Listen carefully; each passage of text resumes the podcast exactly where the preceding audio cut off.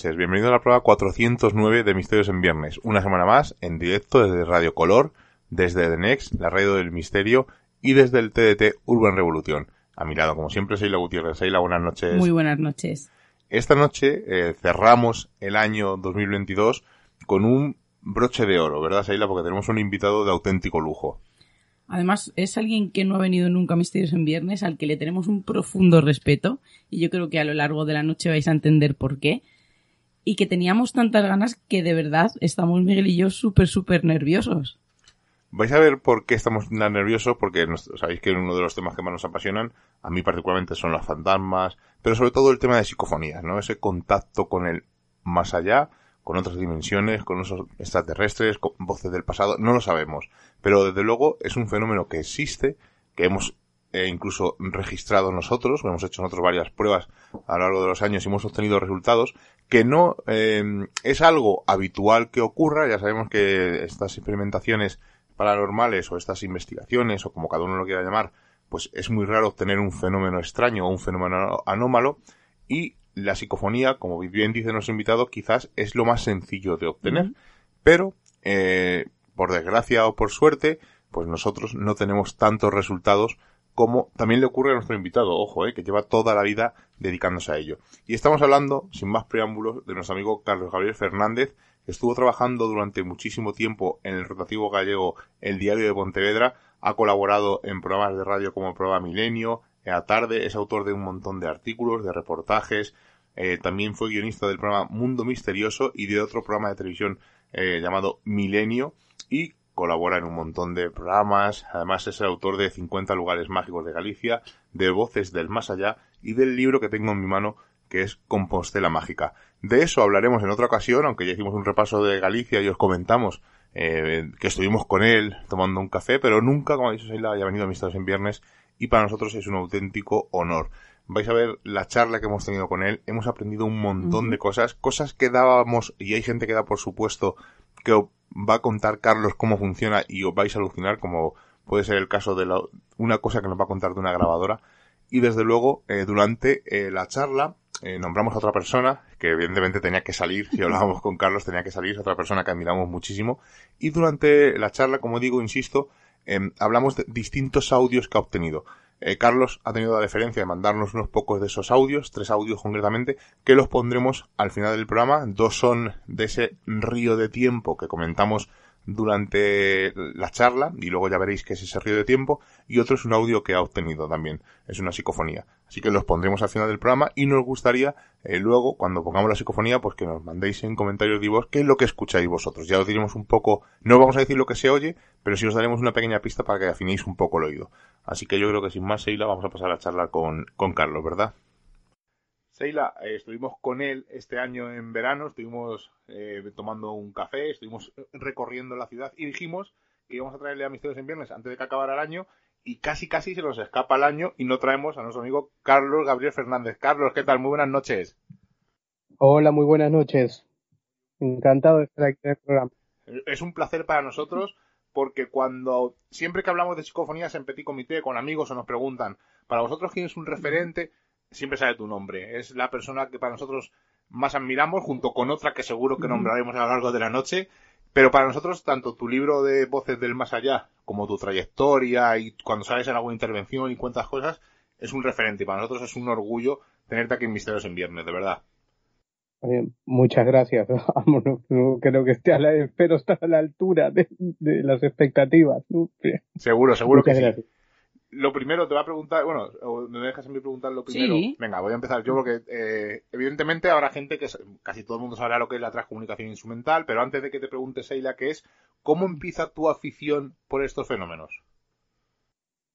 Pues mira, yo empecé en, sobre mediados de los años 80 eh, interesado por el tema OVNI.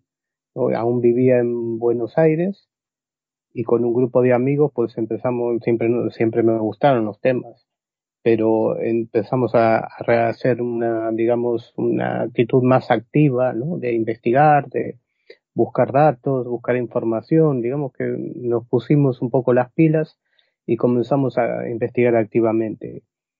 Eh, el tema OVNI era prácticamente, se centraba, yo me centré en el tema OVNI, era lo que más me gustaba y lo que, y lo que, bueno, era lo que investigué, digamos, en aquellos primeros años. Después, eh, cuando vine a vivir aquí a España en el año 88, eh, pues, eh, bueno, comencé a interesarme por otros fenómenos y todo el, eh, todo lo relacionado con la eh, con la psicofonía, con la transcomunicación instrumental, al ser bueno eh, un tema por un lado de misterio y por el otro lado de electrónica, que es lo que yo había estudiado, pues me, me interesó doblemente, ¿no? Es decir, que es un tema al que dediqué mucho tiempo, muchos años, y, y bueno, hasta que en el año 97 eh, conocí a Novela Cardoso, eh, con otras personas comenzamos a hacer un, grupo de experimentación, luego ella tuvo en lo personal unos resultados espectaculares y, y bueno, y entonces bueno, profundicé en, todo lo que pude dentro de mis conocimientos en, en, este, en este ámbito, sin olvidar los otros, ¿no? Es decir, me sigue interesando mucho el tema OVNI y todos los demás, ¿no? Eh, eso muy resumido, muy básicamente. Sí, porque tendríamos que hacer tantas paradas y preguntarte tantas cosas, pero vamos a ir avanzando un poquito. Pues has dicho dos palabras que, a nosotros nos encanta hablar de ellas y sobre todo hacer una pequeña diferencia. Eh, Carlos, ¿cuál es la diferencia para ti, sobre todo a lo largo de los años con tu experiencia? ¿Qué es experimentación y qué es investigación, porque es algo totalmente diferente. Es verdad que la experimentación muchas veces termina en investigación, pero creo que, actualmente es una palabra que, no la estamos utilizando bien y sobre todo que no estamos haciéndolo como deberíamos de hacerlo. Eh, bien, la experimentación, por centrarnos en el tema de psicofonías, luego en, otras, en otros aspectos podríamos mm, diferenciarlo, ¿no? Pero en el tema de psicofonías, transcomunicación instrumental, eh, tú si experimentas, intentas obtener el fenómeno, ¿no? Reproducir ese fenómeno. Que, eh, que esto está muy bien, o sea, es, digamos, la base de, este, de, el sustrato sobre el que puedes luego especular eh, y, y, bueno, eh, formular hipótesis o llegar a conclusiones. Eh, luego, investigar supone muchas más cosas, ¿no? Eh, porque supone documentarte, supone informarte de cosas por ahí que no sabías, aspectos relacionados con el tema que desconocías, eh, y, documentarlo todo como para eh, llegar a esas conclusiones si es que puedes llegar, ¿no? Porque a veces pues, te quedan más dudas de las que de las que tenías cuando empezaste, ¿no? es, básicamente la diferencia. El, el fenómeno de las psicofonías, por ejemplo, puedes reproducirlo, no es tan complicado. Eh, ahora, eh, reproducirlo bien, es decir, tener eh, la suficiente cordura, entereza para no dejarte llevar por lo que digan las voces, saber diferenciar la medida de lo posible cuando es realmente una voz psicofónica y cuando no lo es, cuando es una eh, por ejemplo, una paridolia que puede jugarte eh, tu cerebro una mala pasada al interpretar un, sonido. Y, luego hay eh, psicofonías psicofonías, hay veces que no obtienes el fenómeno pero no te dice nada o no te aporta nada, ¿no? Y otras, pues, eh, eh es necesario eh, una investigación, una investigación, esa documentación, ese análisis, puede darte alguna, algunas pistas más que interesantes, ¿no? Yo creo que las dos cosas son, son importantes en su medida, ¿no? Si te quedas solo en la experimentación, obtienes el fenómeno que es relativamente sencillo de, obtener, pues por ahí te quedas un poco sin, sin, sin, las respuestas o sin una idea clara de, de lo que estás buscando. Pero bueno, eso yo no me meto con nadie, es decir, cada uno que haga lo que quiera como, como considere, ¿no? Eh, a mí lo que me interesa es llegar lo más profundamente posible a todo lo, todas las, las cosas que, que en las que experimento y en las que investigo, ¿no? Y bueno, pues en el fenómeno de las psicofonías, pues eh, da, da, para mucho, ¿no? O sea, yo creo que eh, además de saber cosas de saber cosas de acústica, saber cosas de cómo funciona el sonido, eh, cómo funciona el cerebro humano para interpretar las psicofonías, es un campo muy amplio, ¿no? O sea, te lleva a investigar y a documentarte de otros muchos aspectos de la ciencia que son creo que necesarios para comprender el fenómeno en su medida, ¿no? Pues me estoy enrollando. No, no, no, no, no, al contrario, al contrario, estamos encantadísimos. Además, estaba pensando que muchos de nuestros oyentes pues no estarán tan inmersos dentro del mundo de las psicofonías, de esas voces del más allá, del más acá, que no sabemos muy bien qué son. Por eso queremos, además, no queremos de verdad eh, que quites ni una palabra ni, ni que quieras reducir, porque necesitamos saber qué es la transcomunicación instrumental y sobre todo hay algo que a mí me interesa mucho, es por qué nació. Porque yo creo que, a lo mejor estoy eh, equivocada, pero creo que nace de ese, de ese bálsamo que buscamos cuando alguien se nos va, no sabe si está bien, qué es lo que ocurre. Yo creo que, que, nació ¿no? por una necesidad, pero cuéntanos, ¿qué es la transcomunicación instrumental y qué es todo este mundo de las psicofonías? Sí, bueno, la, transcomunicación instrumental es una palabra que nació relativamente hace pocos años, ¿no? Es decir, hace, en, la década de los 80, que se empezó, que es una palabra que, que eh, acuñó Ernst Senkowski, que era un, físico alemán muy interesado en todas las temáticas del contacto con el más allá a través de medios técnicos, ¿no? A través de medios electrónicos. Y eh, puso esa palabra como transcomunicación a, la comunicación a través de aparatos electrónicos que eh, ya se venía dando en, prácticamente todos los, los, eh, los, aparatos electrónicos que se utilizan para comunicación.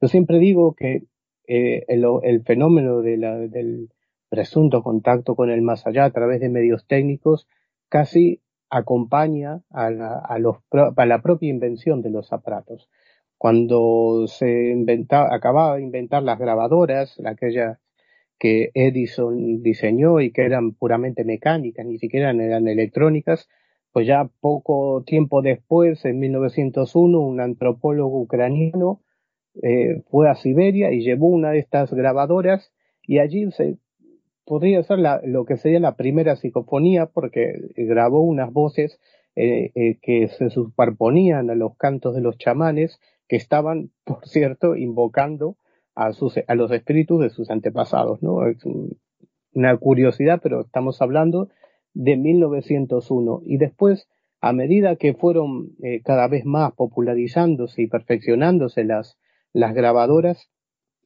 eh, eh, digamos, el fenómeno de las, de las voces de, de atribuidas al más allá, pues fue acompañando, ¿no? Hablamos, por ejemplo, de las de las grabaciones de los padres Gemelli y Arnetti en los años 40, después las de Jürgenson eh, a finales de los 50, y a partir de ahí comienza a popularizarse el fenómeno y, y, hasta lo que conocemos hoy como psicofonías.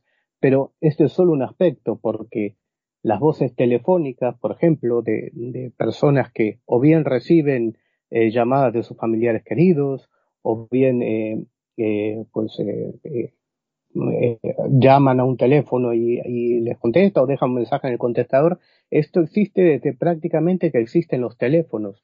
Ya en 1925, cuando había muy pocos teléfonos en Brasil, eh, se hizo una especie de investigación de correspondencias cruzadas que se llama, en las que eh, a través de un medio por una parte y a través de unas llamadas telefónicas había un contacto aparentemente con el más allá hablamos de los teléfonos, los teléfonos, por cierto, eh, hasta hoy en día, eh, con, de este tipo de fenómenos, acompaña toda la evolución tecnológica de los teléfonos, desde aquellos primeros que eran puramente eléctricos, a los que, a los de hoy en día, e incluso eh, yo recogí algunos testimonios impresionantes con, relacionados incluso con WhatsApp o con llamadas hasta teléfonos móviles. ¿no?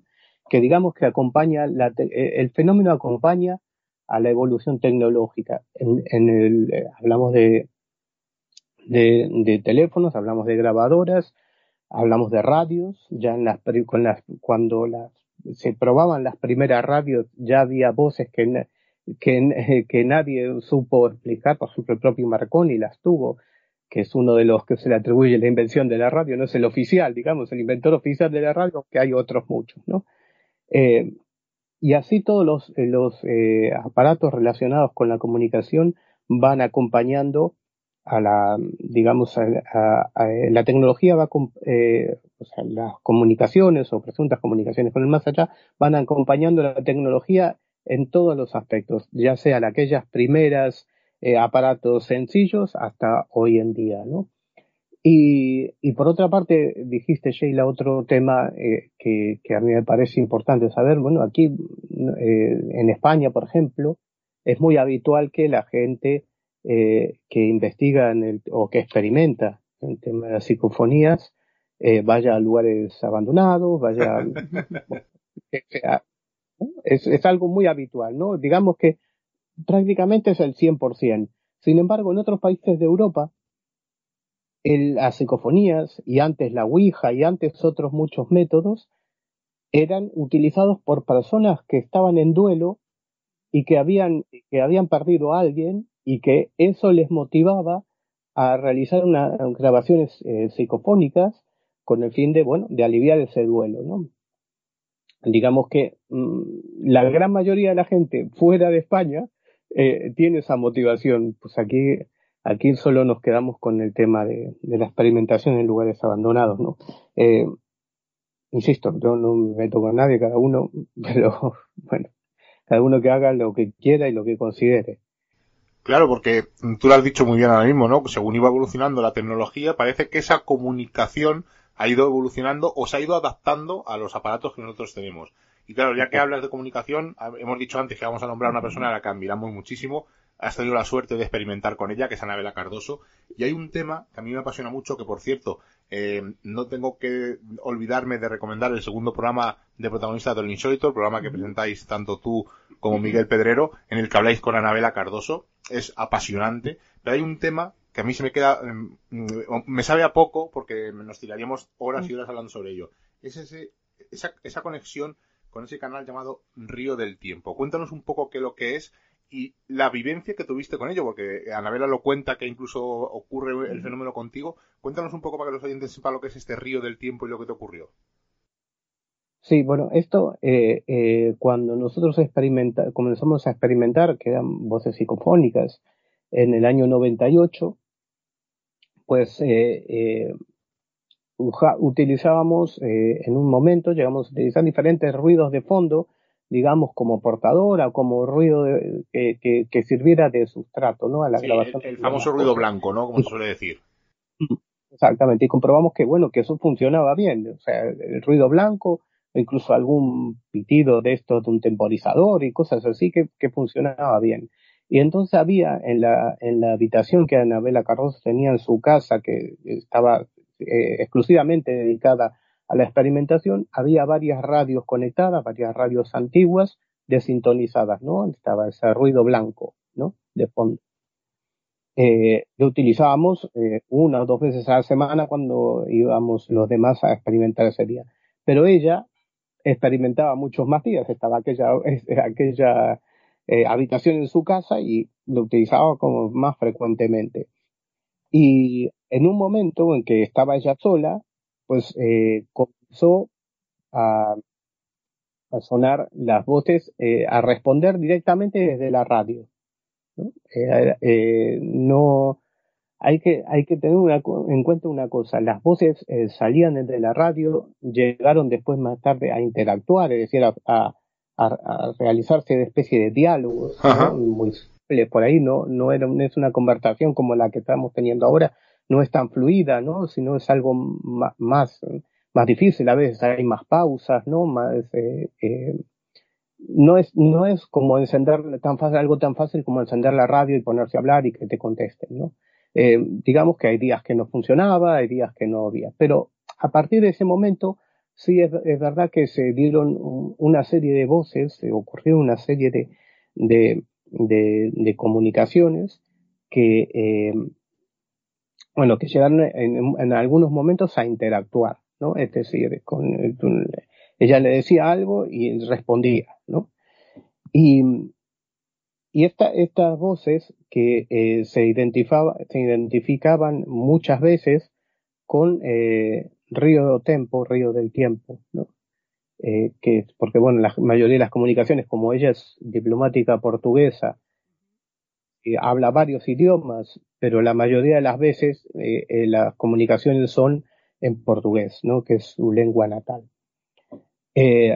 pues la, la, estación Río del Tiempo, que es donde, desde donde emitirían esos comunicantes, los que, que contactaba con, con Anabela Cardoso, no es que lo haya, haya sido exclusivo de ella, sino que había otros experimentadores en diferentes lugares del mundo que eh, ya tenían esos contactos con eh, Seinstrom, Timestream, eh, Río del Tiempo, Río del Tiempo, ¿no? Es decir, con, en, cada, en cada lugar, pues con su nombre propio, ¿no? Pero básicamente Río del Tiempo, Flujo del Tiempo, bueno. Esa, ese, y sería eh, algo que encaja con toda una filosofía que una de las grandes corrientes del espiritismo o está el espiritismo de Alan Kardec, que es el conocemos, que habremos escuchado tantas veces, y luego en el mundo anglosajón es más frecuente el espiritualismo, por ejemplo, en Inglaterra, en Estados Unidos, en los países nórdicos, es muy habitual esta otra corriente de pensamiento, eh, también nacida de, a mediados del siglo XIX, y que eh, tiene unas ligeras diferencias porque eh, la, digamos, el mundo siguiente, el mundo donde van los vivos, eh, sería un mundo también material, pero situado en otra dimensión, ¿no? Es como un, digamos, como que la muerte sería un, salto dimensional a otro mundo también físico, de una materia mm, diferente, pero que eh, sería donde estarían esos comunicantes de, de Anabela, ¿no? En un lugar desde donde se emitiría esa información, esas comunicaciones y que eh, tiene un nombre así muy, muy poético como Río del Tiempo, ¿no? Eh, bueno, el espiritualismo concibe que, eh, digamos, la muerte sería un salto hacia diferentes eh, estadios, ¿no? Cada, el siguiente sería donde está ahora la estación de Río del Tiempo y otras muchas, y, y eh, a su vez pues eh, eh, sería una especie de saltos dimensionales hacia cada vez una, una mayor evolución. Bueno, esa es la filosofía del espiritualismo, muy básicamente, ¿no? Que es, sería, no sería que, que serías un, eh, te mueres y quedas un espíritu y quedas por aquí y, y, vamos y, e interactúas, sino que más bien es, eh, digamos que un salto dimensional, ¿no? A un mundo también material, pero en un universo paralelo. Bueno, esta es la idea, ¿no? Y entonces, eh, la estación de Río del Tiempo, desde donde viene, eh, aseguran ser los comunicantes de, de Anabela, pues, eh, pues, estaría en ese, en ese otro mundo, ¿no? En ese mundo paralelo. ¿Tú llegaste a escuchar este Río del Tiempo? Sí, claro. O sea, el, el día que ella tuvo la primera voz, eh, me llamó por teléfono, claro.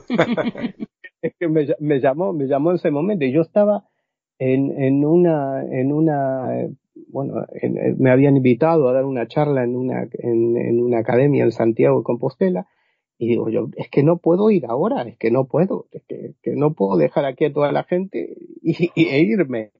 Pero bueno, sí, al día siguiente fui y sí, eh, en muchas, y a partir de ahí en muchas ocasiones, sí es verdad que la, las voces eh, hablaron, eh, incluso me llamaron por nombre y apellido, ¿no? Lo cual lo dejo para que cada uno valore.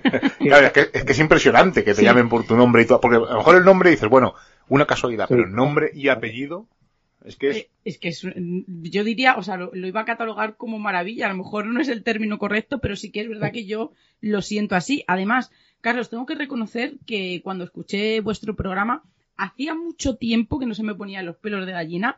Y en este caso, cuando estabais contando esta historia y sobre todo cuando escuchaba a Anabela, Anabela Cardoso, mira, de verdad, ¿eh? es que no sé cómo explicarlo y además íbamos en un viaje, Estamos de viaje. y yo sí. dije, hacía mucho que no sentía esto, porque es que eh, eh, relatasteis, ¿no? Que ella las hacía sentadas, sentada en el suelo y hay un momento en el que se escucha una voz y ella eh, se la escucha de una manera tan natural que no está nada improvisado, eh, nada impostado, en el que ella dice, hola, hola, como si estuviera hablando con alguien que estaba al otro lado de la habitación. Y en ese momento fue en el que dije, mm, merece la pena todas las horas y todos los kilómetros que llevamos a las espaldas solamente por, por saber que hay alguien no que ha captado algo que se nos escapa a nuestro entendimiento. Pero de Sí, verdad te lo digo, hay- Carlos, que hacía muchísimo que no sentía esas mariposas en el estómago hasta que escuché a Anabela decir ese hola. Ya, eh, hay, hay una cosa que me parece importante de decir, es que eh, la casa de Anabela está, en, está sobre la ría de Vigo, está en un lugar alto, y es la última casa de un lugar eh, de monte, ¿no? Es decir, eh, que no, no hay nada, no hay nada alrededor, eh, ni hay nadie. Eh, y, además esta está en una habitación aislada acústicamente, y, y no solo eso, sino que no hay ningún, eh, ninguna, ningún aparato emisor. Eran todos receptores de radio, eh, en principio eran antiguos, o los que tiene ahora son algo más modernos, pero son solo receptores de radio. Es decir, nadie fuera de ahí puede escuchar lo que Anabela está diciendo o lo que está preguntando y que las voces le responden, ¿no? Entonces, es que, eso, es que eso es apasionante, claro. Es que no está emitiendo, solo está recibiendo.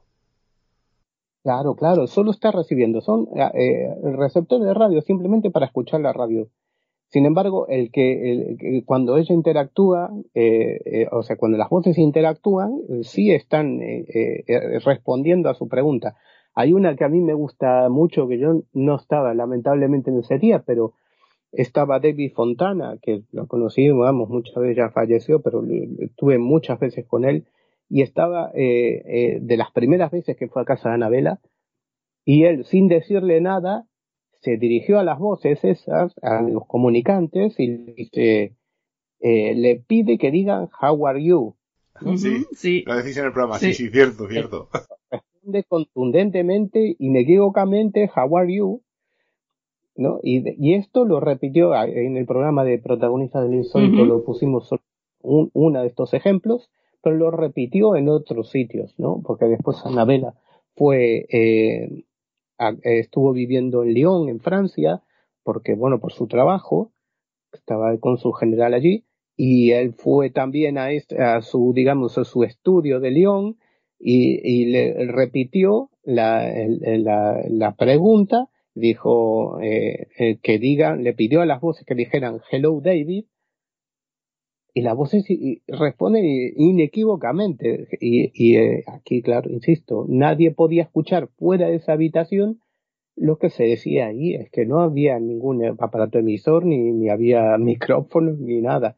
Ni en esa casa, ni en la casa que había en Lyon, tampoco, también que estaba, te diría que aún más, más aislada del, de- del mundo que la que tiene en, en la ría de Vigo, ¿no? Que, que bueno, que eso es eh, técnicamente imposible, ¿no? Es decir, pues, claro, ¿cómo explicas esto? Es que mm, técnicamente no tiene ninguna explicación. Claro, y, igual que llegó eh, el río del tiempo, se, se acabó, se acabaron las comunicaciones, no hubo más, y tú, como pudiste experimentar con ellas, viste lo que ocurrió, desde tu opinión, ¿qué crees que es, Carlos? ¿De dónde surgía? ¿Qué, qué explicación le puedes dar ¿Y tú? qué objetivo tenía ese tipo de relación que, que establecieron? ¿Cuál era el objetivo?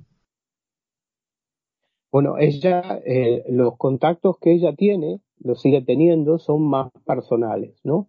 Es decir, eh, que las voces siguen, eh, eh, digamos, siguen manifestándose, siguen eh, eh, hablando de vez en cuando, no siempre, bueno, nunca fue siempre, ¿no? Es decir, esto, entendámoslo, no es, como decía al principio, no es encender la radio y dice, hola, ¿qué tal? Pues estoy, yo estoy de- del otro, no, no, no es así, ¿no? Es algo eh, que eh, a veces lleva tiempo que comience a funcionar, eh, otros días no funciona, eh, bueno. Pero los contactos hoy en día ella los tiene, pero son más a nivel personal, ¿no? Digamos que con personas fallecidas que ella, eh, que de su familia especialmente, ¿no? eh, su hermano, su padre, muchas veces se han manifestado ahí o, las voces dicen que son ellos. O sea, a veces es difícil de ver estas cosas, ¿no? Y, perdona, perdona que te corte, Carlos, perdona que te corte. ¿Y las voces eh, que dicen que se manifiestan que son sus familiares coinciden con sus voces cuando estaban aquí en la con el tono de voz, con el tono de voz? Claro, eh, eh, hablan, hablan eh, con, un acento portugués y hasta ahí puedes, puedes saberlo, porque puedes diferenciar si es femenina, masculina, pero no son voces súper claras como las que estamos ahora, en las que estamos hablando nosotros, ¿no? Son voces que están bastante deformadas, ¿no? Y que, pues, son, yo creo que ni ella podría reconocer exactamente con precisión a su familia, pero sí que hay una, y, seguramente es la que comentaba Sheila, que ella está, bueno, en la sesión de experimentación y tal, y hay una voz que le llama Vela, Vela, que es diminutivo que solo conocía a su familia y que con el que la llamaban cuando era pequeña, ¿no? Y ella eh, comienza a hablar, con, eh, comienza a interactuar, que ella identificó con su abuela, no, no sé, eh, en fin, que, que, supongo que ella sabrá mejor que nadie, ¿no? Quién, cómo era la voz de su abuela o la forma de hablar, pero eh, interactuaba con, con ella, eh, ella le llama Vela, y, y, no hay respuesta de Vela, y, y, dice otra vez. Entonces ella dice, eh, sí, y ya respondiste, no sé qué tal, bueno, y continúa ahí la conversación. Luego la voz se va deformando hasta el punto de que es muy difícil de comprender, ¿no? Pero esto ocurría muchas veces, ¿no? Es que no es, no es, como insisto, no es algo tan fácil como ponerse a hablar o llamar por teléfono o tener una comunicación eh, cualquiera, ¿no? Que digamos que tienen su dificultad. Claro, es que los que nos dedicamos a la experimentación paranormal sabemos, como tú bien sabes, que no todas las noches ocurre un contacto, no todos los experimentos funcionan, lo, no, lo raro es que ocurra algo, eso es lo extraño, lo normal es que no ocurra nada, pero eh, esto, estos pequeños detalles, ¿no? Estas pequeñas pruebas, pues es lo que te hacen pues seguir, que si esta va a ser la noche, eh, ojalá ocurra algo, y es lo que te hace continuar, ¿no? A lo mejor te puedes tirar meses y meses sin obtener ningún resultado, como nos ha pasado a nosotros, y de repente obtener un audio eh, extraño, ¿no? Y también hay que ser muy exigente, no cualquier cosa vale, ahora hay mucha contaminación, entonces es, es difícil. Entonces entiendo perfectamente cuando dices que eh, a ver, la gente se pensará que es como el que, pues, como tú dices, no encendemos el Skype y charlamos y no tiene nada que ver. Es súper difícil conseguir algo. O sea, lo raro es que una noche ocurra algo. Carlos me ha hecho pensar, porque cuando ha dicho que aquí casi 100% lo dedicamos a ir a sitios abandonados, yo soy una de esas personas que lo hace y, y es verdad que lo, lo, he convertido en un, en un modo de vida, pero sí que también es verdad que quizá yo voy a esos sitios porque no tengo otros medios para hacerlo en buscar como por ejemplo Anabela, ¿no? Esos resultados, esas respuestas a, como decimos, ¿no? A esos familiares fallecidos que todos ansiamos la comunicación con ellos. Yo siempre estoy deseando que una noche de esas voces eh, que, que, han salido tan poquísimas veces, ¿no? Pues eh, pudiera intentar, ¿no? Desgranar que ha sido mi abuela, mi hermano, mi, mi hermana, perdón, mi abuelo, entonces, eh, yo creo que al final, ¿no? Eh, el germen de todo, pues comienza con ese, como hemos dicho antes, ¿no? Con ese alivio, con ese bálsamo en el duelo. Pero te quería hacer una pregunta, porque a lo mejor estamos equivocados, Miguel.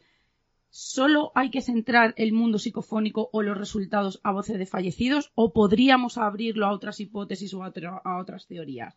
Como por ejemplo extraterrestres, voces de extraterrestres, voces del pasado, voces del futuro, otras, otras dimensiones. Está todo por decir eh, en ese campo, ¿no? Cuando, cuando hablas de voces de los fallecidos es porque eh, normalmente se identifican así, pero hay voces extraterrestres, hay voces que se identifican como extraterrestres, otros de, incluso como seres mitológicos, por decirlo de alguna idea, de, de alguna manera, ¿no? Y Luego, claro, eh, muchas veces esos contactos, esas comunicaciones son y, y claro, es difícil, es difícil saber o, formular una hipótesis, ¿no? De, de qué, de qué se trata. Eh, en todo caso, bueno, la, la hipótesis de los, de los, de los fallecidos es la más frecuente y la más extendida, pero por ejemplo, el propio Jürgenson, que es el pionero, digamos, en la divulgación y experimentación de las psicofonías, digamos, sistemáticamente, él al principio creía que estaba eh, comunicando con extraterrestres. Lo dice en su libro. Eh, y eso, y eso poca gente lo sabe. Sí. Sí, sí. Y además, hay poca gente sabe que él mismo, después de grabar psicofonías, conectó una radio y tenía voces directas de radio. Eh, y hacía eh, los contactos de él, digamos que entraron en un segundo nivel eh, cuando utilizaba una radio y en esa radio pues surgían las voces directamente que él escuchaba a través de, de unos auriculares, ¿no? Y con las que, bueno, interactuaba dentro de lo que podía, ¿no? Claro, porque además has dicho una cosa y habrá gente que no sepa lo que es, claro, porque dirá, eh, una cosa es una psicofonía, que es una voz que se graba en un soporte, bien sea analógico o bien sea digital, y otra cosa son las voces directas, como tú has dicho, que es cuando eh, eh, usando una radio o un ruido de fondo y parece que interactúan contigo. Claro, eso es otro, vamos a decir, y hagamos comillas, otro nivel, ¿no? Claro, parece que están interactuando contigo en tiempo real. Claro, claro. claro una cosa es que en las psicofonías que no te das cuenta de que se está grabando hasta después de escuchar la grabación, y otra cosa, claro, que te salga en el directo y tú puedas eh, repreguntar o, interactuar, ¿no? De alguna manera con, con esas voces. Pues esto ya existía en, tiempos de Jürgensen, ¿no? Estamos hablando de los años 60, 70, ¿no? Eh, de hecho, él, utilizaba una, una radio de las que había en aquel momento, de onda media, y, y hay una, eh, una frecuencia que se llama la frecuencia de Jürgensen, porque era la que donde, donde sintonizaba la radio y, porque había ruido blanco y le pedía las voces que le dije, eh, sobre todo una comunicante que, le, que se llamaba Lena, que le pedía una, una palabra clave para saber que era ella, para saber que no eran los ruidos que podían entrar de emisoras eh, que, que pudieran estar a uno u otro lado de, de esa frecuencia, ¿no? Y, y, bueno, a partir de ese momento tiene un, eh, eh un contacto, digamos, como algo más fluido y algo, eh, digamos que puede sacar algo, algunas conclusiones más, más eh, contundentes, ¿no? Con, esos contactos más, eh, digamos que tienen, digamos, una interacción, ¿no? Y, a partir de ahí, y, claro, eh, la pena es que los libros de Jürgenson no se pueden, no están en, castellano, ¿no? Y, bueno, por eso mucha gente de habla hispana, pues, no, no tuvo acceso a ellos, ¿no? Y, y a mí yo lo tengo en inglés y me costó muchísimo leer ese libro, pero bueno, eh, yo creo que merecía la pena con un diccionario en la mano, eh, eh, viendo, leyendo, ¿no? Y, y, saber cómo eran, fueron esos comienzos, ¿no? De, la experimentación en, psicofonías. Claro, pues habrá que hablar con Pablo Vergel de Reediciones Anómalas, a ver si mete un poco mano y lo no nos hace caso. Mira, la, la mano la, la, metió Ediciones Sidonia, pero eh, eh, hay un hay un problema eh, que no que bueno que Jürgenson digamos que dejó dicho de que no quería que su libro fuera eh, traducido comercialmente. ¿no? Anda. Pues no, yo pensaba que era por problemas de derechos o sí. eh, de sí, claro. O sea que Jürgenson eh, no, no permite que se que se comercialice. Claro, que se comercializara su, ah, su libro. Qué curioso, qué curioso. Claro, me, me, extrañaba que tú no hubieras metido mano teniendo la editorial. Digo, digo, lo mismo era un problema de derechos o un problema de. Mm. Sí, no, no, eh, eh, no es un problema, no es un problema de derechos tan eh, concretamente, sino de este, de este estilo, ¿no? Bueno, claro, entonces, claro, es difícil, eh, pues, eh, hacer una traducción que son muy costosas y, y después no monetizarla o no recuperar ese dinero, ¿no? Bueno, ah, seguro que habrá alguna fórmula para hacer esto. Ya lo, ya lo, le estamos dando vueltas. Carlos, eh, hemos dicho antes que Anabela eh, creía reconocer voces que fueran de familiares o de amigos. ¿A ti te ha ocurrido alguna vez? ¿Has eh, obtenido una voz que has dicho, ostras, esta persona le conocía en vida? No, no, no, a mí, a mí en lo personal no, no me ha ocurrido nunca, no, no, no, no. Eh, una, una, eh, en una ocasión, sí es verdad, que en casa de Anabela estábamos eh, haciendo, bueno, estábamos, eh, digamos, más que experimentando, estábamos eh, eh, ordenando un poco las que, y escuchando. Y sí que escuchando me, me pareció la voz de, de un amigo mío de Buenos Aires, de un amigo de la infancia, que en aquel momento estaba vivo. O sea, luego, luego falleció, ¿no? Pero en aquel momento estaba vivo y que con la que tuve siempre mucha amistad, ¿no? Y me pareció la voz de él, pero digo, no puede ser una voz de un vivo aquí, ¿no? Y no, no le presté mayor atención. Aún tendría que recuperar la cinta y escucharla otra vez después de, tanto tiempo. Es que has abierto, has abierto un melón increíble. ¿Has obtenido alguna vez alguna voz de alguien vivo que no estuviera, o sea, evidentemente que no estuviera presente, eso está claro, pero ¿has obtenido alguna vez alguna voz electrónica de alguien eh, vivo y que no estuviera allí presente, evidentemente? Sí, a lo mejor dando un aviso. Claro, o, una, o una, llamada telefónica o, algo así.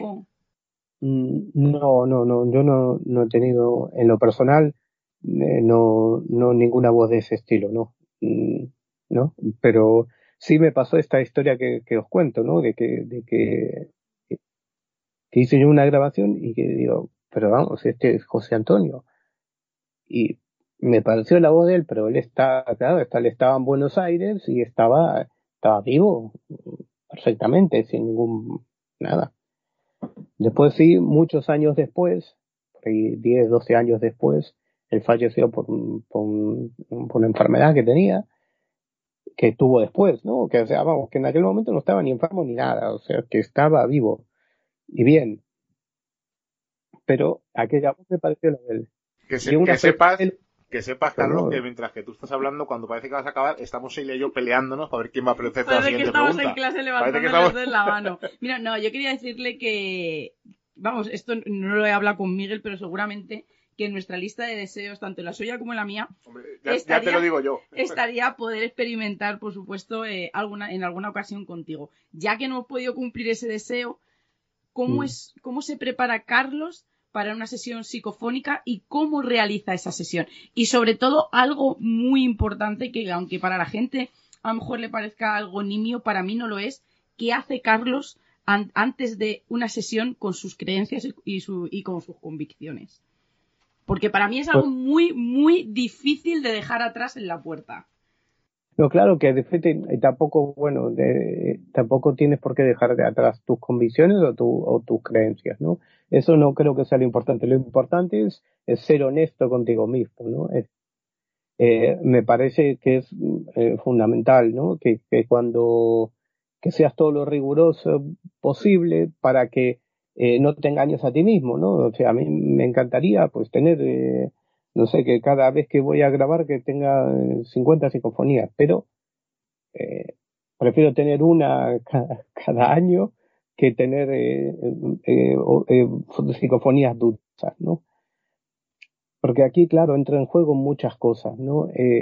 las psicofonías a veces están tan inmersas en ruido, en, o a veces son tan débiles que a veces te engaña el comprenderlas, ¿no?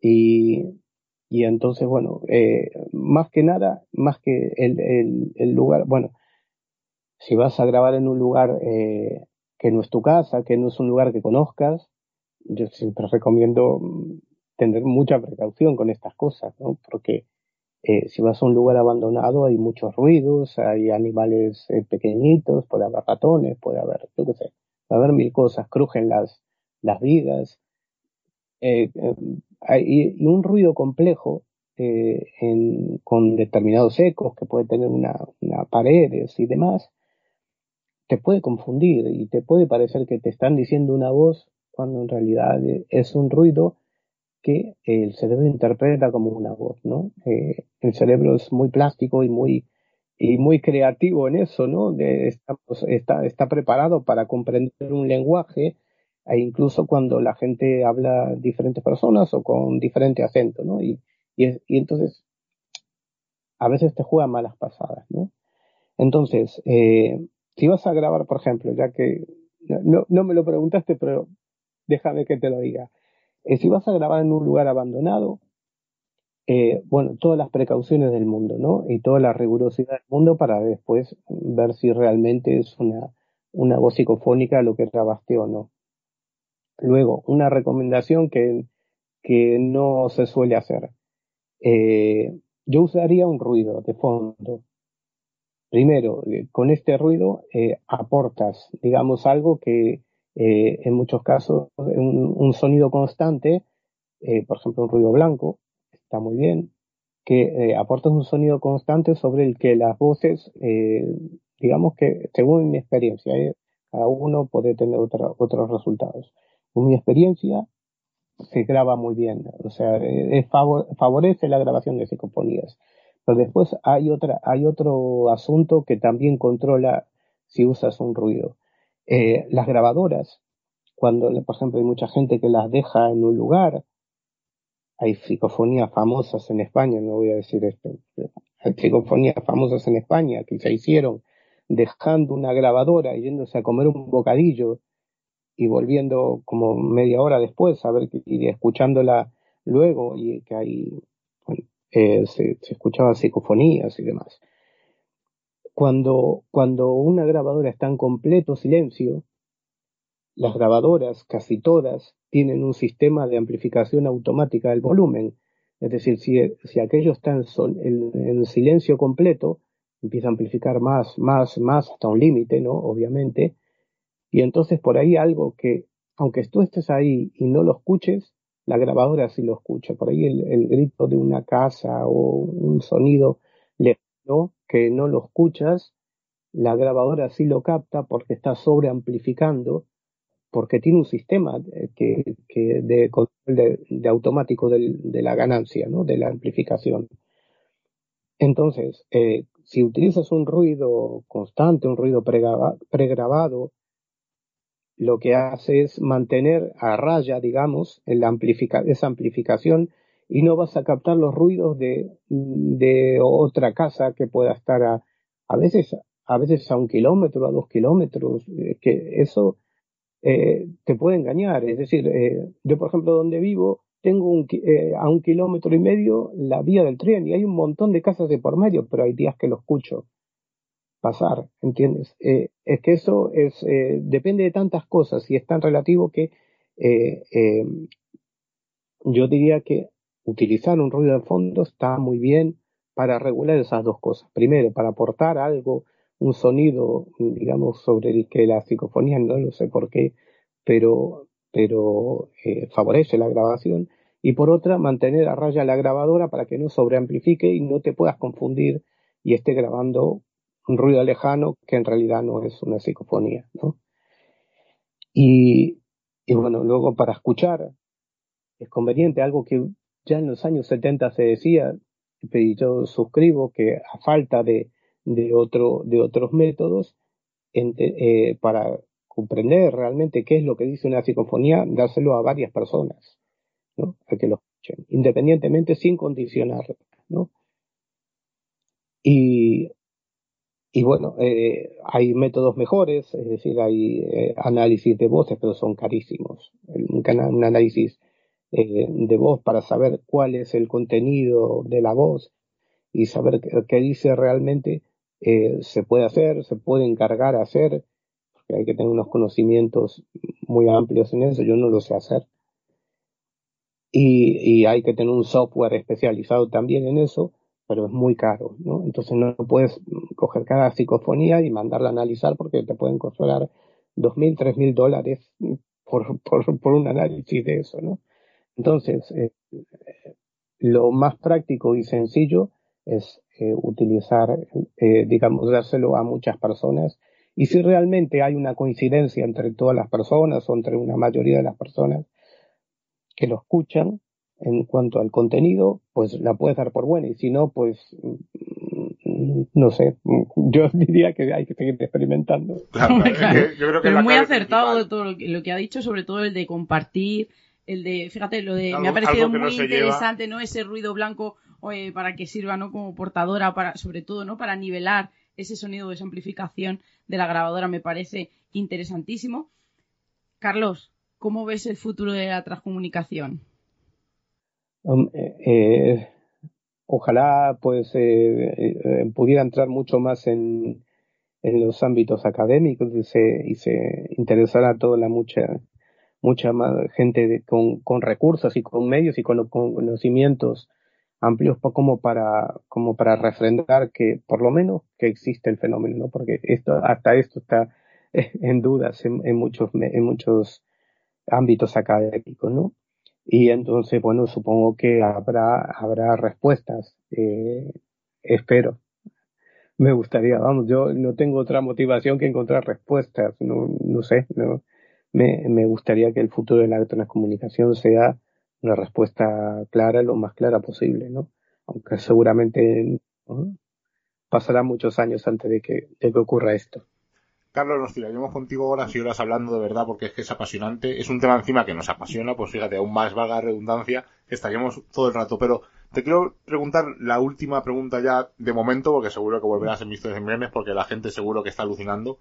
Eh, porque hemos hablado de psicofonías alguna vez aquí en Mistos en Viernes, pero claro, no con eh, esta masterclass, como se suele decir ahora, ¿no? Todo un profesional que lleva toda la vida dedicada a ello. Eh, habrás obtenido eh, no miles y miles de psicofonías, porque eso, el que diga eso, mmm, para mí no es un gran profesional. Tendrás muchas psicofonías o, o, muchas comunicaciones que hayas tenido, porque has experimentado muchos años. ¿Cuál es la que más, no te voy a decir la que más te ha impactado, pero sino la que, la que digas, ostras, esta es distinta a lo normal, esta me ha perturbado? Pues mira, a que, eh, aunque bueno, yo reaccioné, digamos, mm, con, sin, eh, sin, sin demasiada ¿no? Pero aquella que decía mi nombre y apellido, pues me sorprendió mucho, ¿no? Eh, realmente más que una psicofonía era una voz de, radio, ¿no? Una voz directa de radio. Y luego sí es verdad que hay a veces eh, psicofonías que te desconciertan, interrumpen todos los esquemas, ¿no? no hace mucho con un grupo de amigos grabamos una, una psicofonía en la que aparecía, y esto, esto es cómico, es casi cómico, ¿eh? Apareció una canción de un anuncio del corte inglés de hace ocho años. Es decir, que no se emitía en la radio, que no se, y aparece ahí en un trozo de una canción de un anuncio del corte inglés. En fin, que hay veces que te, hay cosas que te sorprenden totalmente. Eh, esa, me sorprendió mucho. Si, si realmente es una psicofonía, que creo que sí, que supongo que no, no encuentro ninguna explicación racional para eso, quedó grabada una canción de un anuncio de hace que no se que no se emite desde hace muchos años eh, con, con un, un, anuncio de corte inglés claro porque eh, ahora que dices esto eh, a mí me ha pasado muchas veces, ¿no? Que cuando parece que grabas y obtienes algunos audios seguidos, que parece que interactúas con alguien inteligente del más allá, eh, que alguien descarnado, alguien fallecido, de repente llega, obtienes otro audio al tiempo que interactúa contigo, que parece que te está viendo. Entonces, eh, descoloca, ¿no? Tus ideas. No podemos tener una idea preconcebida de los, las psicofonías, parafonías o como lo que llamar la gente, porque realmente no sabemos lo que es, ¿no? Entonces tenemos que estar abiertos. Evidentemente, si haces una experimentación rigurosa y sabes que no se ha podido eh, meter nada extraño, obtener ese audio, como tú dices, de un anuncio de hace ocho años, pues evidentemente te descoloca, porque tú lo estás haciendo de una manera que, que sabes que no puede estar ahí ese anuncio. Por eso, eh, esa voz, y, claro, y esa voz. el significado, porque dices, a lo mejor estaba cercano a una fecha, a alguien que ese año tuvimos algo especial. Al final es, es, es tanto, ¿no? Esa espiral en la que entras buscando esas respuestas que, como dice Carlos, ¿no? Al final es imposible y, al contrario, ¿no? Cada día nos hacemos más y más preguntas y sobre todo cuando obtienes estos resultados que tan anómalos. Carlos, quiero, mira, quiero, antes de irnos quería hacerte eh, una pequeña, eh, voy a decir, eh, no sé cómo describirlo. Has hablado de psicofonías, de resultados, de honestidad y en ningún momento, y me parece increíble de la conversación, ha salido la palabra paranormal. De, es, de, verdad, de verdad, porque es verdad que es como muy, siempre muy fácil, ¿no? Agarrarte a, a, en vez de anómalo o resultados extraños o que no tengo o que no se pueden explicar, es muy fácil caer en la palabra paranormal y de verdad me quito el sombrero porque en ningún momento de la conversación eh, has nombrado esa palabra. ¿A ti no te ha parecido extraño también? O, o por lo menos curioso. Es curioso, a ver, sí es curioso, sí. evidentemente. Las viniendo de Carlos, tablas, no, por claro, supuesto, viniendo de Carlos, no, pero, pero es algo que quería reseñar de verdad porque, porque yo muchas veces en este caso, ¿no? Yo no soy nadie, por supuesto, pero caigo, ¿no? En, en ese error y luego me di cuenta y digo, bueno, no, mejor anómalo. Pero me ha parecido de verdad que se nota que, como dice Miguel, ¿no? Que esa masterclass ha existido durante, durante esta hora, que la experiencia está ahí y sobre todo decirle a los oyentes que ahora entenderán por qué tenemos a Carlos como un referente. Y por último, Carlos, decirle a la gente, pues que eh, tenéis un programa en Evox que es protagonista de lo insólito. Dinos cuándo, lo, cuándo se publica y si alguien quiere contactar contigo, pues la forma más sencilla. Protagonistas de lo insólito está, bueno, tenemos eh, varios, medios de contacto, ¿no? Eh, está en Evox y eh, se emite cada 15 días, hacemos un programa cada 15 días, suele ser un programa extenso, más o menos de, hora y media en adelante, rara vez nos quedamos en menos, y cada 15 días. El último fue el pasado jueves eh, y el siguiente será dentro de, de 15 días, ¿no? Esa es la periodicidad. Y luego, personal, que puede escribirme quien quiera ahí, yo le contestaré, que es carlosgfernandez.yahoo.es. Bueno, pues recordamos, eh, protagonistas de lo insólito cada 15 días y el correo que os ha dicho Carlos ahora mismo y luego por, por redes sociales, Facebook y más, están todos, todos los medios, como casi todo el mundo estamos ya todos. Carlos, ha sido un placer tenerte aquí en Misterios en Viernes, de verdad, un auténtico lujo contar contigo para cerrar este año, es el, se suele decir el broche, de, oro. pues en este caso ha sido completo con todas las letras y hemos disfrutado muchísimo. Así que esperamos verte pronto, tomarnos otro café como lo vimos este año y si la dicha quiere, pues otro hablar otro día y charlar y si, como ha dicho Sheila, tenemos suerte, poder un día experimentar contigo. Mil gracias, Carlos. Un abrazo, amigo. Encantado de estar aquí. Muchas gracias a vosotros por invitarme. Una auténtica masterclass, ¿verdad, Sheila? Ha sido de verdad una auténtica pasada. Hemos aprendido, nos ha enseñado a, cómo salir una noche al campo o cómo realizar esas experimentaciones o a lugares abandonados, ¿no? Como él decía, que incluso lo dice, ¿no? Con un poco de, de, de entorno de, de sorna, de risa, ¿no? Pero no porque yo creo como falta de respeto, como él bien ha dicho, sino porque hay muchas maneras de, de explorar, de investigar y yo creo que esta noche pues han quedado patentes, sobre todo, ¿no? Con esos experimentos de Anabela Cardoso, que al escuchar esos audios, esos, esos resultados se nos pone pues la piel de gallina. Bueno, como os he dicho, vamos a poneros tres audios. Eh, los dos primeros forman parte de ese río de tempo, ese río de tiempo que vamos a escuchar. Y este primero es el que pusieron incluso en protagonistas de lo insólito, eh, donde se oye ese experimento, porque claro, una cosa que se nos olvidó preguntar a Carlos, y me hubiera gustado eh, ahondar un poco más, lo dejaremos para un futuro, es si, claro, si él lo dice así un poco de soslayo, ¿no? Pero claro, los, resultados que se obtienen, si un experimentador es de aquí de España, se obtienen en castellano. Si ya es alguien... Y entonces em, se me olvidó preguntarle, pero lo haré en un futuro, seguramente cuando hagamos una segunda charla con Carlos, si eh, las voces eh, se adaptan al oído de la persona del, del, idioma en el que trabaje. Entonces es una cosa que se nos olvidó. Pero él, él comenta, eh, ese experimento, ese Who Are You, pues vamos a escucharlo eh, tal y como se obtuvo.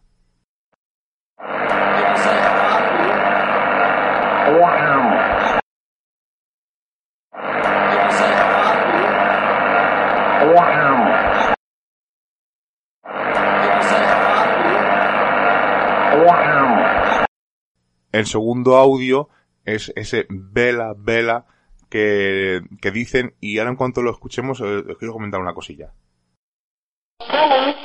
Sinto ouvir. Sim?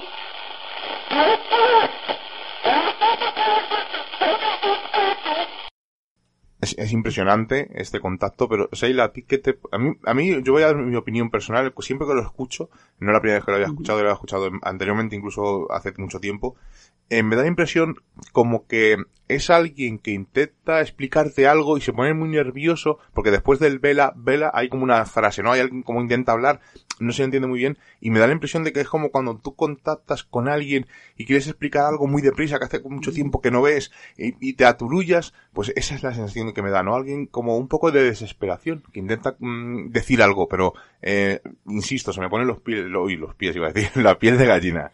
Yo tengo una sensación parecida, además Carlos sabía perfectamente al audio al que me estaba refiriendo cuando lo comentamos. Además, me sorprende primero con la tranquilidad y sobre todo con la naturalidad que, que Anabela contesta, porque yo creo que, que a mí eso es una de las partes más impactantes y sobre todo también, como tú dices, esa parte del final, porque tiene que ver mucho con esa sensación que tú también, ¿no? Experimentas cada vez que, que la escuchas, es como, como que, como tengo poco tiempo y necesito contarte muchas cosas. Sí, sí, es, como... Es como muy atropellado. Además, como decía Carlos, en este caso, yo, por ejemplo, eh, por lo menos así me llega o interpreto que es una voz de mujer, entonces, eh, es verdad como que, que lo podría eh, asociar a, algún familiar suyo fallecido, pero sobre todo eso, ¿no? Como darle un aviso, como darle una explicación como muy rápida sabiendo que esa comunicación se puede cortar en cualquier momento. A mí me suena, a veces es un ejemplo absurdo, ¿no? Pero es como cuando vas en las películas que van a la cárcel y tienen 10 minutos para hablar y que va el abogado o un familiar intenta, pues me da esa sensación, ¿no? En, mucho menos tiempo, ¿no? Como eh, y eh, me da la sensación de, desesperación, ¿no? De que hay poco tiempo y no puedo contarte. Y como encima también está un poco distorsionado un poco, no se oye claramente. Y coincido contigo que es una mujer. Yo creo que es, una mujer la que intenta... Como una mujer mayor además. Sí, la que intenta contactar con, con Ana Vera Cardoso. Y el último audio que os voy a poner es una psicofonía, no es de Río de Tempo, es una psicofonía que obtuvieron. Eh, no os voy a decir lo que dice, ya lo he dicho al principio, quiero que nos mandéis en los comentarios de Vox o por mm, correo, por misterios en viernes, y o por incluso un nuevo método de contacto que tenemos, que lo hemos puesto esta semana. Hemos eh, inaugurado eh, el grupo, de, el número, más que el grupo, el número de WhatsApp de Misterios en Viernes, que os lo voy a decir para que lo apuntéis. Y el número es, si escribís desde fuera de España, pues el más 34, y es 659 39 3279.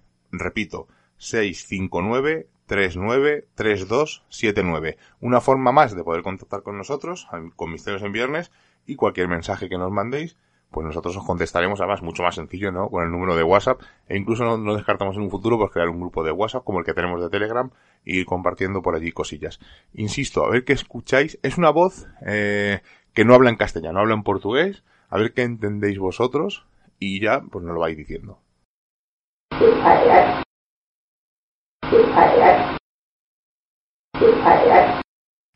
Y ya con esto pues nos despedimos muy rápidamente, bueno, muy rápidamente no, que nos hemos pasado un pelín y tenéis versión extendida en iVox eh, de, unos 5 o 10 minutillos. Eh, muy rápidamente leeros los comentarios de iVox de la semana pasada, donde estuvimos hablando con nuestro amigo Alex El Kowalski. Efectivamente, eh, lo que hicimos, esa pequeña llamada, ese corte durante la charla, pues era una especie de inocentada, adelantándonos un poco al Día de los Inocentes. Eh, hay gente que no se la ha creído, Sheila. Hay gente que sí, ¿verdad? Incluso en directo una persona nos puso en el grupo, hey, creo, que habéis editado mal el programa, no sé qué. E incluso un locutor de un programa de radio amigo, no voy a decir quién, eh, me mandó un mensaje de, de, WhatsApp, oye Miguel, creo que habéis editado mal el programa eh, y se os ha colado tal. Y lo, mi contestación fue pues, decirle, oye, sigue escuchando el programa hasta el final después de la música, porque es un pequeño, una pequeña inocentada, es una gamberrada que queríamos hacer, como explicamos eh, tanto Seila, Kowalski y yo al final del audio. Y los comentarios, pues como siempre los leo, que hacía un par de semanas que no podíamos leerlos por un tema de tiempo, pero esta semana vamos un pelín más tranquilos, como es casi el último día del año, ¿verdad, Seila? Pues no lo podemos permitir. Javi Metal dice, buf, insoportable, pom. Y no sé si el pon es que cierra o, o quería poner algo más, y se la, se la ha pasado. Bueno. Eh, Arpia Channel, me encantó el programa, pero no lo escuchen a las 3 de la mañana. Recuerdo un juego de PC llamado Hotel 626 que debías ingresar a las 12 de la noche. Se podía trampear el reloj para poder jugarlo a cualquier hora. Es un poco como lo que se hacía en el Metal Gear cuando luchabas contra el enemigo que cambiabas de puerto el mando y podías engañar un poco al sistema. Eh, Juan Moreno dice, feliz Navidad equipo, buen programa, muchas gracias. Tattoo Addicted PS4. El anuncio, la intro para anunciar un libro. Gracias por los minutos perdidos. Seguir así. Un día os quejáis de programas que son de radio y pierden la esencia del podcast, con lo cual no se puede competir y luego os lo pasáis hablando de un puto libro cuando lo que la mayoría que buscamos es un podcast, es escuchar ya sea para dormir o para hacer otras cosas. Más parecido a la radio que tanto criticáis que estar leyendo. Eh, yo creo que este hombre nos ha escuchado, yo, de las pocas veces nos habrá escuchado, primero que somos un programa de radio, no es un podcast. Nosotros emitimos en directo todas las semanas en Radio Color, en ENES y en Urban Revolution. Emitimos en directo de 11 a 12. Y cuando hablamos de un libro, pues evidentemente, pues hablas de un libro. No sé de qué vas a hablar. Cuando es una entrevista de un libro, pues hablamos de un libro. Cuando es una entrevista, pues como hoy, de transcomunicación, hablamos de transcomunicación. Al final, pues es un poco en lo que va el programa. Mm, no sé, no entiendo muy bien este comentario, pero bueno, ahí se queda. David Zambrano, no, David Zamorano López, perdón, habláis de estas leyendas virales, pero nombráis algunas que no entráis en profundidad en ella. Se me queda muy incompleto.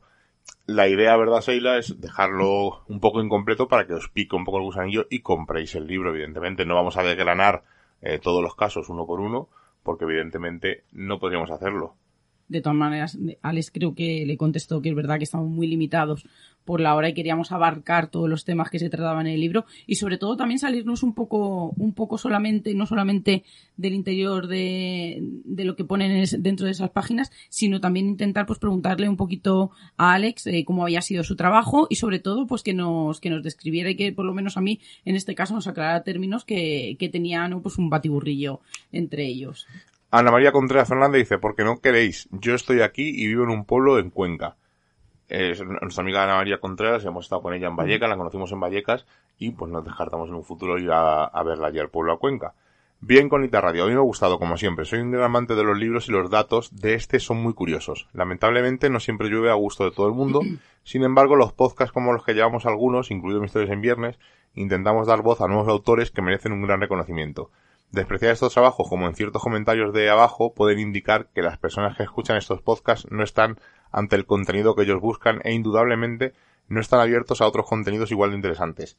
Tal vez sea porque nosotros hemos aprendido el misterio desde los libros. Un abrazo familia. Esto lo dice nuestro amigo Luis Merino de Vía Incógnita Radio. Que por cierto, del comentario de este chico que decía que él quería, se ponía los podcasts para dormir, eh, pues si te aburre, más fácil entrarías a dormir, ¿no? Yo creo que es algo más sencillo. Yo normalmente me pongo los podcasts pues para aprender o para escuchar algunos temas que me interesan, pero bueno, es curioso, ¿no? Cada uno se pone su podcast para lo que da la gana, de paso están. Cristina Rodríguez. Seila, ¿le das tu caña? Venga, muy buen programa, chicos. Es la primera vez que comento un programa, pero porque he estado poniéndome al día con vuestro programa. Deciros que me encantáis porque decís las cosas y comentáis eh, las cosas sin pelos en la lengua y desmontáis a muchos faltantes farsantes, perdón, en el mundo del misterio. En este mundillo hace falta más personas como ustedes. Deciros que yo estoy en el grupo de Telegram, soy Cristina, eh, doy solo los buenos días en el grupo, pero estoy al oro de todo lo que publicáis publicáis, perdón. Ah, y por cierto, soy una de las que ha picado con la broma que habéis hecho. Un saludo, chicos, desde Sevilla. Pues un besito a Cristina, y sí que es verdad que todos los días nos da los buenos días. Y oye, que a Sevilla bajamos muy a menudo, o sea que, cualquier día te sorprendemos y estamos por allí cuando quieras, nos tomamos una Coca-Cola, una cerveza o, y, a charlar de misterio o de lo que haga falta. Sergio, la broma me ha encantado, yo sabía que era broma porque es muy de mi estilo. Encima la he escuchado el 28 de diciembre. Felicidades por el programa y feliz año. Samael, cojonudo chicos, es la segunda vez que me lo pongo, aunque tampoco es muy raro que oiga vuestros programas varias veces. Muchos besos y mil gracias. Y Samael también nos dice, a ver chicos, nadie se cree que habéis que habléis así de un invitado que encima es vuestro amigo. Sois muy respetuosos siempre con todo el mundo. Yo he pensado que os traeríais, que, os traeríais entre manos y se ríe. Yo creo que es que, además, eh, os voy a decir, yo no sabía nada de lo que tenían planeado y al final caí, ¿no? En, esa tentación de, entrar en su juego. Además, le ha dado una pequeña pista antes de empezar, a ver qué os traéis entre manos. porque es que, sabía que ibais a hacer algo los dos. Yo creo que se nota, ¿no? Y luego nuestro amigo Luis Torres dice, olía broma desde que sonó el teléfono. Se ve interesante el libro, sí señor, saludos. Pues un saludo a todos los que nos habéis comentado en iVox y os quiero contar una cosa, no lo voy a hacer público en internet porque no me es una cosa que me da igual, pero se lo enseñé a Rubén, se lo enseñé a Seila y creo que Misterios en Viernes, aunque hemos criticado mucho y seguimos criticando a iVox por su política de números inflados y de favoritismo a originals y a otros contenidos, mientras que a los que estamos ahí en la mitad de la tabla no nos hacen mucho caso, y os quería comentar porque mandan todos los años un rewind de estos, que en los que te dicen las descargas, los programas que has hecho. Eh, no voy a hacerlo público en redes sociales, lo voy a comentar aquí y lo comento aquí al final porque muchos no llegáis eh, a lo mejor al final cuando empezamos con los comentarios desconectáis y entonces el que llega hasta aquí, pues oye, eso que os decimos, insisto, los números seguro que están súper inflados, pero bueno, os lo voy a comentar. Eh, hemos hecho 76 nuevos programas, entre el programa semanal, el lector del misterio, eh, misterio pixelado, el club de lectura. O sea, hemos, este año hemos publicado 76 episodios, que está muy bien, Sila. Hemos tenido en total unas 114.000 escuchas, que me parece una auténtica pasada, aunque insisto, esto está inflado seguramente, o a lo mejor no está inflado, sino que es al revés, que nos han quitado escuchas, no lo sabemos. El caso es que nos da igual, nos parece una pasada que hubiera solamente una escucha, pero ya más de casi 115.000 escuchas no parece una auténtica pasada y más de 2.500 personas se han suscrito solamente en el canal de Ivox. Luego tenemos algún número más eh, por ahí de eh, Apple Podcast y de alguno más, que estamos entre los 100 primeros. Pero vamos, son cosas que me son, me son indiferentes. Lo comento mm, porque todo el mundo lo está comentando y bueno, quería hacerlo, compartirlo con vosotros, ya que escucháis el programa todas las semanas. Agradeceros a todos, por supuesto, eh, que escuchéis un minuto, el programa entero, o todos los programas, o incluso me quedo alucinado cuando alguien dice, he escuchado todos los programas desde el primero cuando os escuché y digo, uff, eh, o sea, si ya damos la tabarra en un programa, ah. escucharnos todo el santo día tiene que ser terrible. A mí me gusta mucho cuando nos dice que les acompañamos en los viajes. A nosotros nos acompañan muchos podcasts en los viajes porque somos consumidores, o sea, Por eso a mí me, me, emociona mucho cuando dice que nosotros acompañamos a otra gente, ¿no? Cuando viene de noche, cuando sube por aquí por esa sierra de Cuenca, ¿no? Que, que a veces es tan, tan difícil, tan oscura y que a veces se hace tan, tan pesada. Pero sí que, por ejemplo, yo este dato se lo di a mi compañero, además, eh, él nos sigue siempre y estaba colocando corderos y se dio la vuelta y me dijo, ¿me lo estás diciendo en serio? Y yo dije, sí, digo, dije, no me lo puedo creer. Además, es que como dice Miguel, ¿no? Eh, no es dar solo números, que sí que lo son, porque para nosotros son solo números, pero lo que queríamos dar es cada uno, como, ¿cuántas has dicho? ¿Cuántas escuchas? Mira, perdóname. Pues dan 561 pues 114.561 gracias y sobre todo ese agradecimiento ¿no? que, que nosotros que nos llega ¿no? y que queremos transmitir al otro lado de verdad porque para nosotros es una auténtica pasada. La semana que viene intentaré hacer un rewind del lector de misterio con todos los libros que he leído eh, en este año 2022. Y los cómics, no voy a decir cómic por cómic porque sería muy largo, eh, pero sí el número total porque tengo varias aplicaciones donde los voy metiendo para tener un poco el control y me dicen el total pues los que he leído. Y hablaré para la semana que viene. Esta semana no he subido ningún episodio extra porque entre vacaciones, en nuestro, vacaciones el que tenga, nuestro trabajo, que es cuando más nos pide, porque las en, comercio, eh, las semanas de Navidad son agotadoras y terribles y lo que queremos es desconectar y aunque Misterios en Viernes es una forma de desconectar, pero estamos a veces tan agotados, hay turnos de 10 horas a lo mejor, eh, horarios distintos, partidos. doblar, bueno, al final es un poco rollo y no hemos tenido el tiempo suficiente para hacer un, el rewind, pero la semana que viene lo tendré hecho seguramente y lo subiré, aunque sea un pelín más largo que un lector de misterio, que suelen ser 5 minutos, pero bueno, os comentaré un poco pues lo que he leído, los libros que no han formado parte del lector de misterio o del, o de Misterios en Viernes, o del club de lectura, pues os diré un poco mi opinión de lo que me han parecido y poco más. Así que ya sí que nos marchamos, Seila. La semana que viene no vamos a tener invitado, yo creo, ¿no? Porque estamos ya... Eh, además, eh, salimos el Día de Reyes, o sea que es un día festivo. Haremos un programa... Mm, no sé si te apetece eh, hablar un poco de si estamos en Matrix o no. Porque después de ver el documental y... Bueno, venga, lo lanzo. como os he dicho antes el número de WhatsApp, que no sé si lo recuerdo por aquí, lo tengo que mirar, todavía no me lo he aprendido, Seila. Os hago una pregunta y nos gustaría que nos mandarais eh, vuestra opinión sobre esto de, de Matrix, si estamos en Matrix, no estamos en Matrix. Para mí es un tema muy complicado, ¿eh? es algo que no he llegado nunca a entender. Además, el otro día, escuchando el documental, em, además voy a recordar ¿no? cómo comienza, porque yo creo que los dos primeros minutos para mí fueron eh, brillantes eh, y, me dieron paso ¿no? A, entender un poco más porque a mí lo de la matriz me resulta muy complicado. Pero hoy hablando con hoy hablando con mi, con mi compañero, con Freddy, hemos estado, estábamos hablando del documental y me ha contado eh, que incluso sus niñas saben un poco qué es esto de la Matrix y que voy a contar una anécdota la semana que viene de cuando se cayó un día el, el imán de la nevera. Bueno, y había Matrix antes de Matrix de la película Matrix. Bueno, pues todo eso intentaremos eh, explicarlo la semana que viene. Y mandadme vuestra opinión. ¿Qué os parece? ¿Qué pensáis? ¿Estamos en Matrix? No, no estamos en Matrix.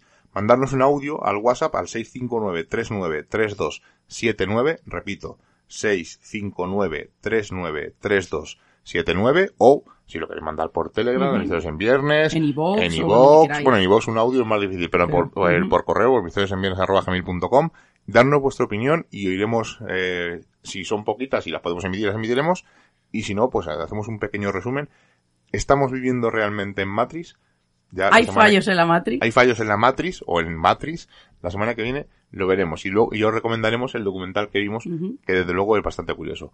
Seila, nos marchamos. Feliz año a todos los oyentes. Qué poco navideños somos. Yo, creo que los oyentes lo, lo habrán notado, sí, somos un poco grinch. Pero bueno, sí que es verdad que feliz año, ¿no? Que espero que hayáis pasado buenos días y que sobre todo pues este año no nos venga con, muchas más alegrías y sobre todo con muchos proyectos y ilusiones que yo creo que, es lo que hay que pedir. Que en breve os vamos a sorprender con algo nuevo. Seila, buenas noches. Muy buenas noches. Como ya hemos pasado el umbral mágico de la medianoche y nos reclama el misterio, nos ocultamos nuevamente en nuestras guaridas a seguir con nuestra vida mundana. Y la próxima semana nos volvemos a encontrar con nuevos temas del misterio, los cuales no revelaremos en su totalidad porque recordad, estáis escuchando en Radio Color en Edenex y en Urban Revolución Misterios en Viernes. Hasta la semana que viene.